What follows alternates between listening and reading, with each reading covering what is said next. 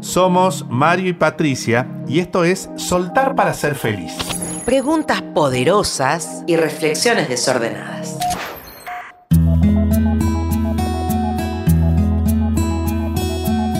Dice Woody Allen, el miedo es mi compañero más fiel, porque jamás me ha engañado para irse con otro. Qué frase, ¿eh? ¿Qué lo tiró?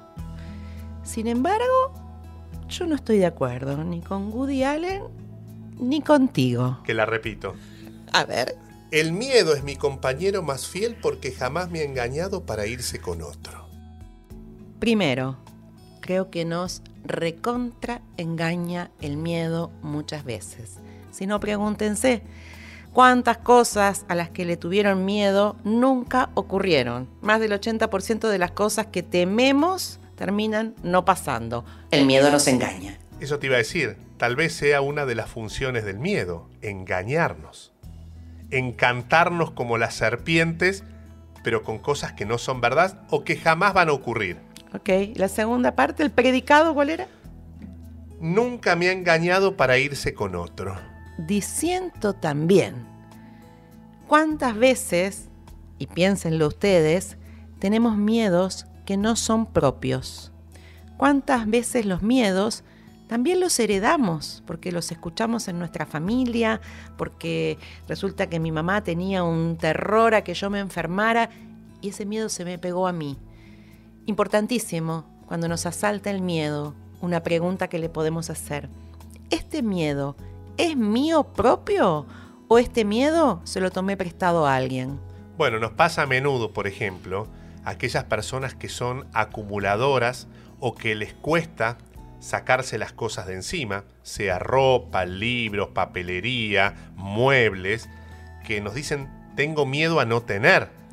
Y es un miedo que tal vez viene heredado de abuelos que se vinieron de otras tierras a hacerse la América o a buscar la tierra prometida y que eso se fue transmitiendo de familia en familia. No, cuidá, no tires, quédate con eso y lo seguimos este, ejerciendo hasta que en algún momento nos damos cuenta que podemos renovar nuestras cosas, que podemos, no digo tirar, a veces se pueden compartir con otros, ¿no? Y nos sacamos ese miedo y nos damos cuenta que no pasa nada.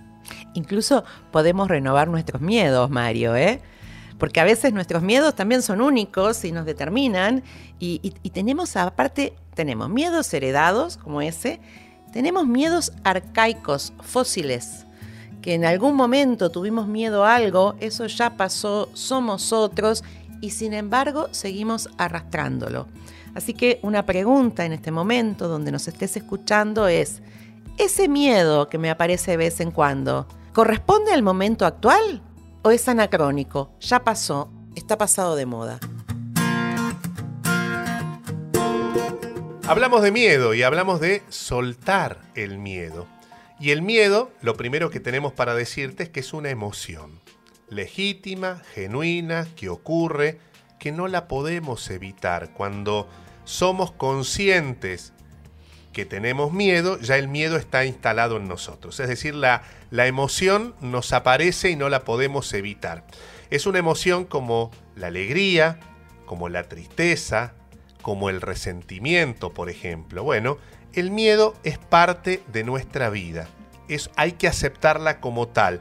Incluso ni siquiera ponerle juicios, porque en general cuando le ponemos juicios a la emoción, es buena, es mala, es mejor, es peor, ya ahí estamos empastando, le estamos decorando.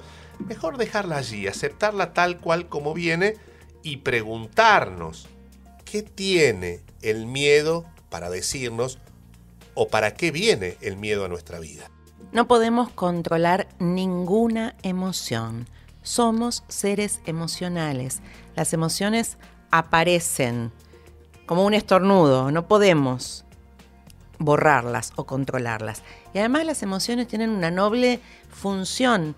Las emociones vienen a darnos una información, nos sirven para sobrevivir.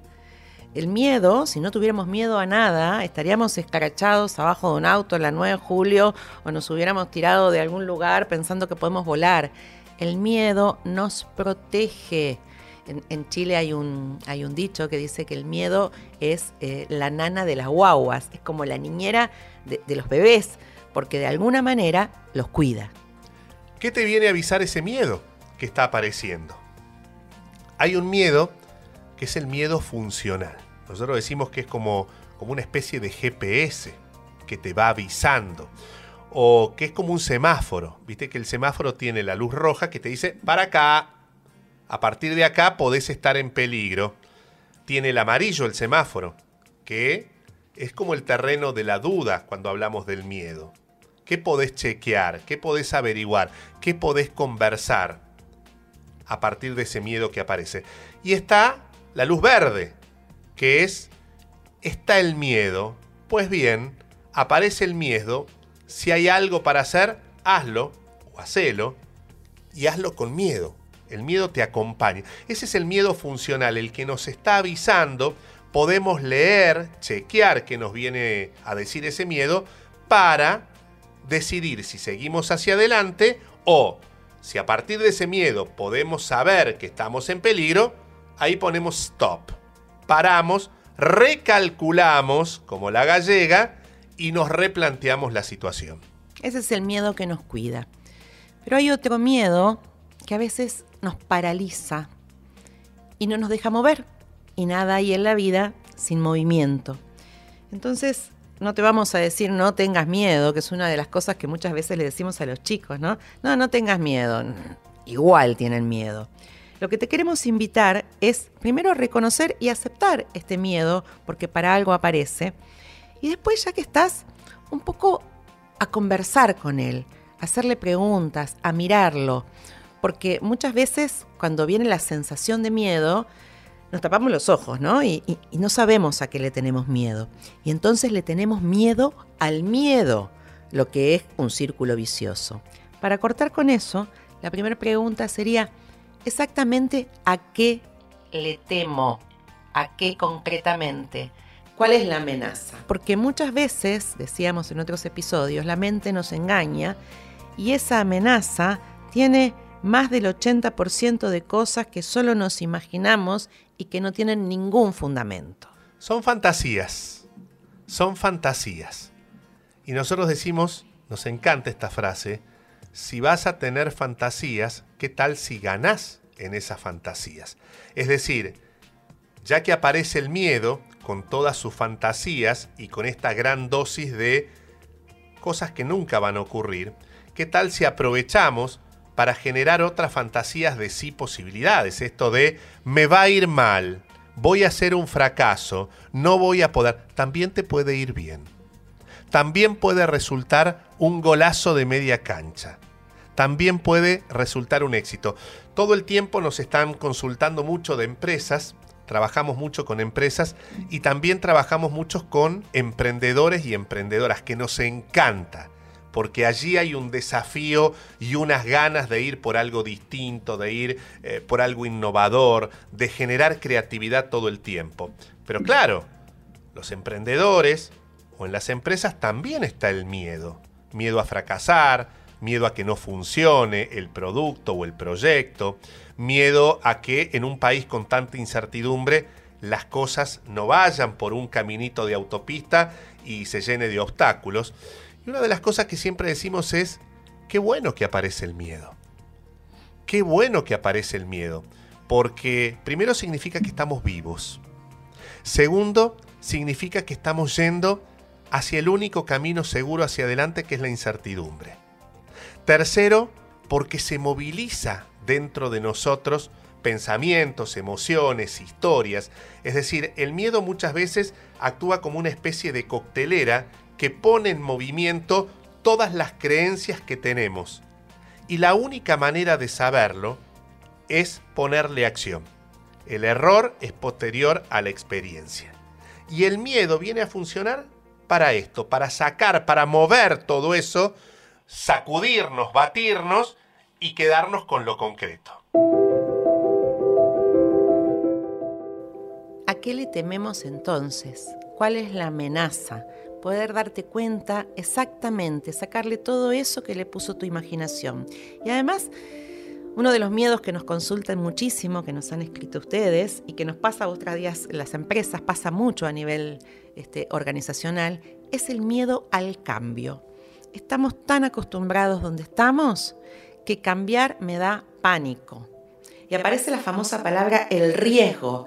Es que el riesgo es, y a nosotros siempre nos gusta decir que hay como una falsa percepción del riesgo, porque siempre somos fatalistas y entonces el riesgo puede ser a que ocurra algo malo.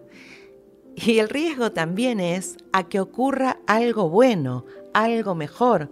Nunca sabemos qué va a pasar cuando hay un cambio. Además, hay algo que necesitamos darnos cuenta. Todo el tiempo estamos cambiando, no solo nosotros, nuestro contexto está cambiando todo el tiempo. Acompasar este cambio, de alguna manera, es soltar el miedo. Y el otro día me mandaron una frase que la estaba buscando para leérselas porque me encantó. Decía, deja de temer por lo que pueda ir mal y empieza a emocionarte por todo lo que puede salir bien. Esa es la llave del riesgo. Tenemos miedo o le damos un prestigio al miedo, a veces en exceso, porque creemos que somos menos que ese miedo. Es decir, que el miedo es un monstruo grande que va a pisar fuerte y nos va a hacer rodar, vaya a saber por dónde. Y una de las maneras para gestionar el miedo, soltar ese miedo, es empezar a chequear qué sí tenemos cuáles son tus dones, tus habilidades, cuáles son tus recursos. Y no hablamos solo de recursos económicos. ¿Cuáles son tus recursos en vos mismo, en lo que tenés alrededor? ¿Cuál es el equipo que tenés? ¿Quiénes te acompañan en eso que querés hacer o en eso que estás haciendo? ¿Cuáles son tus limitaciones? limitaciones de esto ya no es posible, o muchas veces las limitaciones son justamente para desafiarlas y salir de lo que se llama la zona de confort. Poder entender todo lo que sí tengo, todo lo que sí soy, todo lo que sí puedo, es una manera de plantarse frente al miedo y ofrecernos a nosotros todo eso para que puesto en acción, podamos hacer que el miedo, cuando somos conscientes de nuestros recursos, de todo lo que sí somos y tenemos, el miedo se va haciendo chiquitito. Ya no es tan grande. Ya la amenaza no es tal vez como la imaginamos al principio. Y ponemos el foco en los recursos que tenemos para enfrentar esa amenaza. Y recuerden que donde ponemos el foco ponemos la energía y donde ponemos la energía, eso crece, es como una plantita. Si ponemos la energía en la amenaza, la amenaza va a engordar, engordar, engordar. Si ponemos la energía y el foco en los recursos que tenemos para enfrentar esa amenaza, van a crecer nuestros recursos. Es como una balanza. Lo que podemos hacer crecer en nuestros recursos para enfrentar esa amenaza y para poder accionar. Y no quiere decir que el miedo desaparezca, simplemente quiere decir que ese miedo ya no nos va a paralizar y vamos a poder dar el primer paso. Y cuando damos ese primer paso, ya estamos disolviendo el límite que antes había puesto el miedo. Por eso, la pregunta, quizás en este momento, sería, ¿qué miedos te están visitando? ¿Cuál es realmente la amenaza? ¿A qué le tenés miedo? Con nombre y apellido, con detalles. Y luego, ¿cuáles son tus recursos para enfrentar esa amenaza? Y ojo que no tienen que ser todos tuyos los recursos. Podés también pedirle a alguien que te preste, que te ayude, que te acompañe. A veces las cargas divididas pesan menos.